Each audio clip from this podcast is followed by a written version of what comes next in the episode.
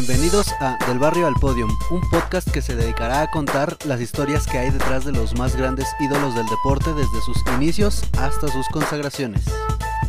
En esta ocasión les traigo dos historias inverosímiles en la historia del fútbol. Comenzamos.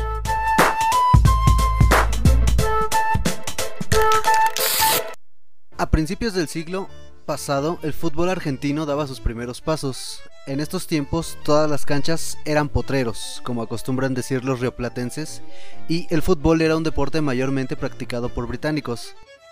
Entre los equipos que conformaban la naciente Liga Argentina, destacaba el Barracas Athletic, cuya fundación se dio en 1901. El modesto club ascendió a la primera división en tan solo un año, y en su primera temporada en el máximo circuito logró hacerse del subcampeonato y durante los siguientes dos años estuvo peleando los primeros lugares en la temporada de 1903 y 1904, en los que quedaron en tercero y cuarto lugar respectivamente. La alineación del Barracas estaba conformada en su mayoría por trabajadores cuya principal ocupación no era el fútbol.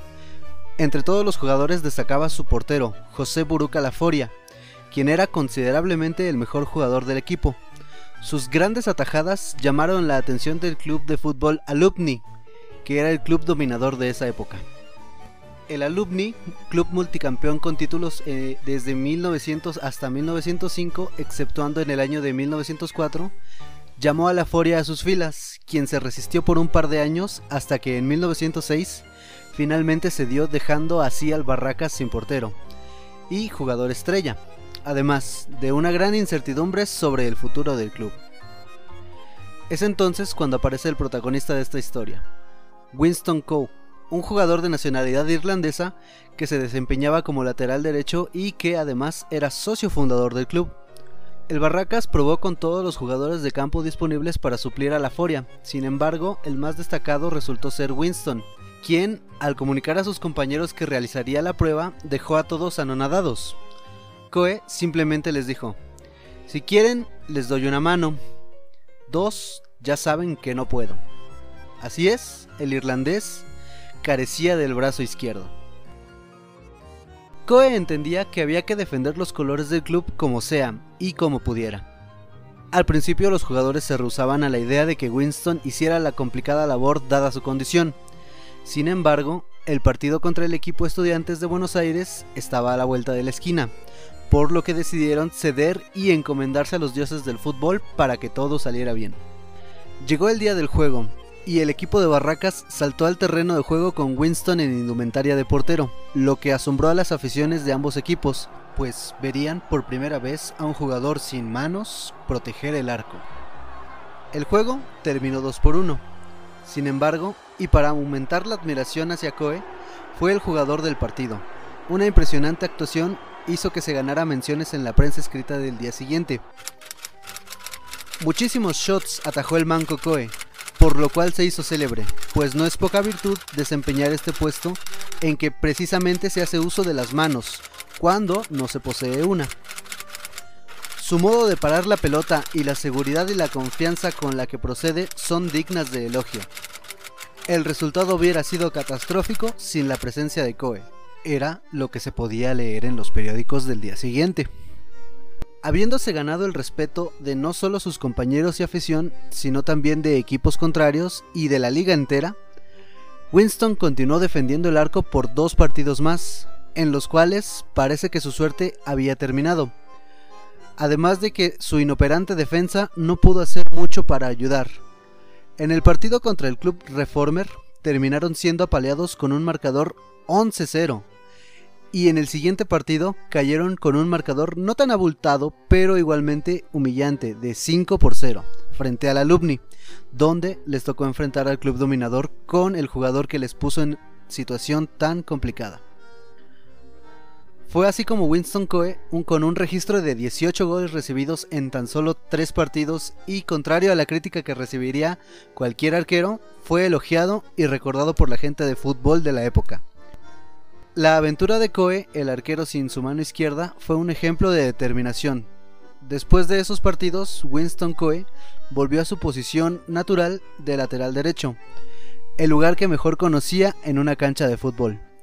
Su leyenda sigue vigente ante el paso de los años y todavía se recuerda su trabajo en el arco sin importar las limitaciones físicas.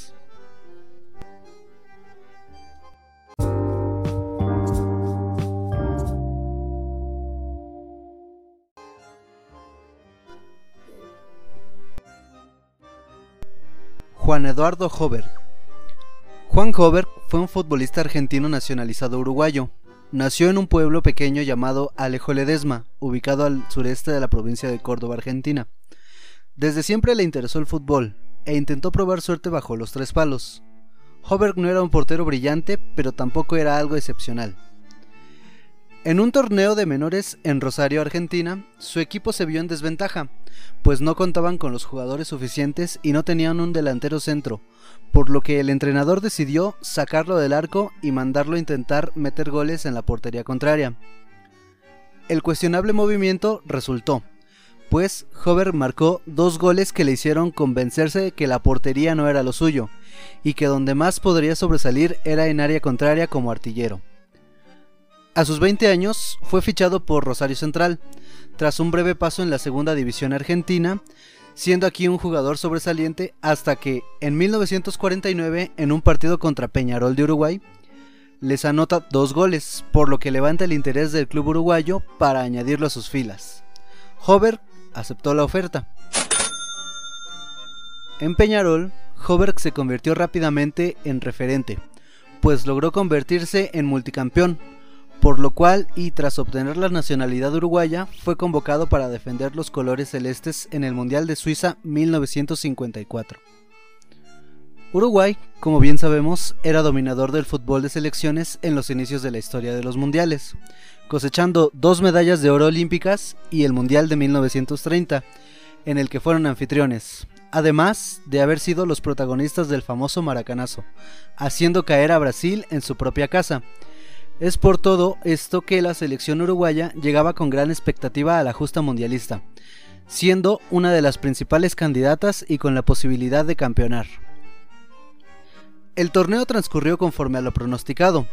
Uruguay avanzó con paso firme hasta las semifinales, donde se encontró con la selección que, para muchos, desplegaba el mejor fútbol visto hasta entonces, Hungría, quien en ese entonces contaba con uno de los goleadores más célebres de la historia, Ferenc Puskas, reconocido hasta la actualidad por las miles de formas de hacer goles extraordinarios. Sin embargo, para el compromiso de semifinales llegó lesionado e imposibilitado de participar, lo cual significaba una desventaja para el cuadro europeo, aunque no por ello cambiaba su estilo futbolístico de ágil traslado de pelota y múltiples triangulaciones. El 30 de junio de 1954, el estadio de La Pontoise en Lausana fue el testigo del que sería el partido del siglo por mucho tiempo, hasta que fue desbancado por el Italia contra Alemania en México 70.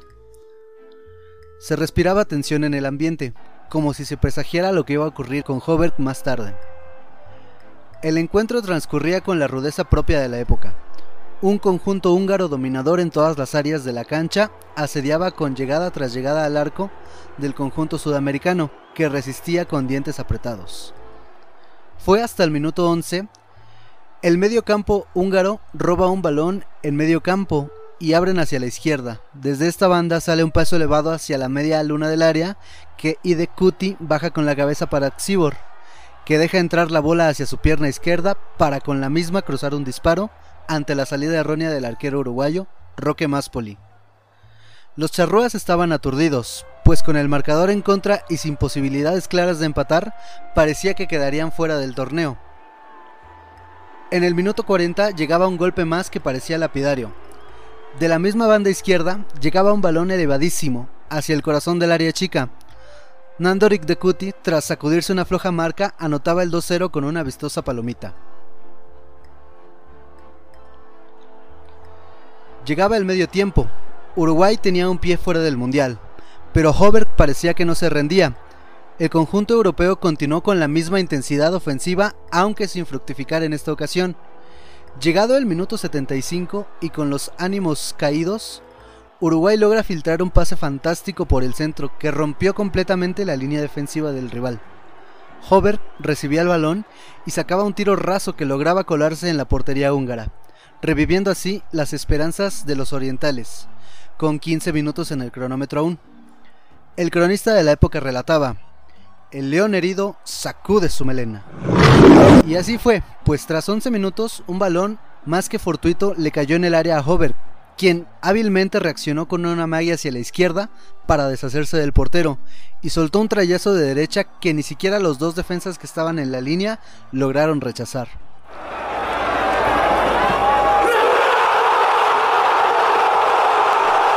Llegaba el empate uruguayo, la grada explotaba, los húngaros se derrumbaban en la cancha, mientras que los charrúas corrían hacia todos lados y en todas direcciones buscando al héroe del momento, Hover. Dicen que en los momentos de gran emoción, la sensibilidad del cuerpo físico se vuelve menor, la adrenalina nubla todos los sentidos y ninguna dolencia se hará notar en ese momento. Hover festejaba con todos sus compañeros, lo abrazaban y gritaban con locura, y de repente la luz se apagó.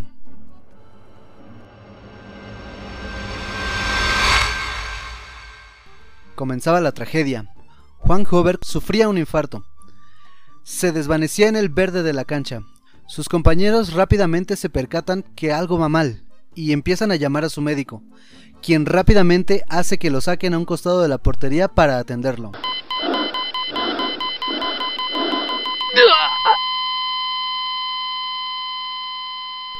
Su corazón no latía más. Clínica y legalmente estaba muerto.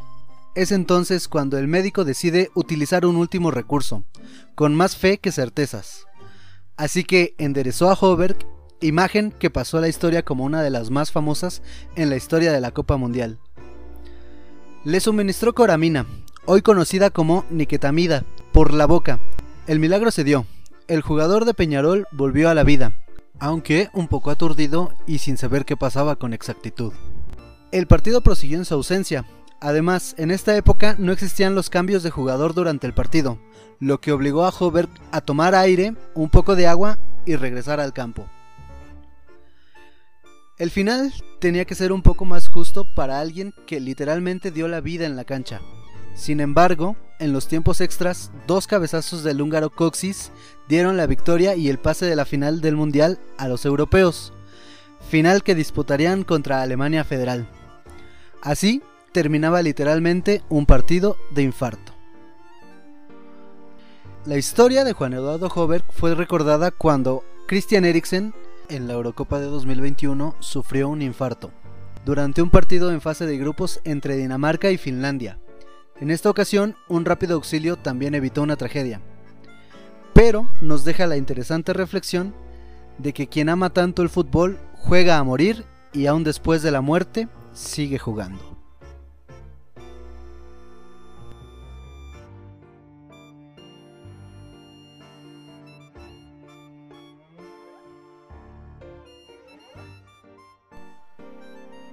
Eso fue todo por el episodio de hoy. Nos vemos la próxima semana con un gran capítulo sobre Ronaldo el fenómeno. Y bueno, recuerde seguirnos en nuestras redes sociales, en Twitter arroba al podium, en Instagram estamos como del barrio guion bajo al podium y en Facebook también como del barrio al podium. Yo soy Luis y me pueden seguir en Twitter como arroba luisrami-23. Nos escuchamos próximamente.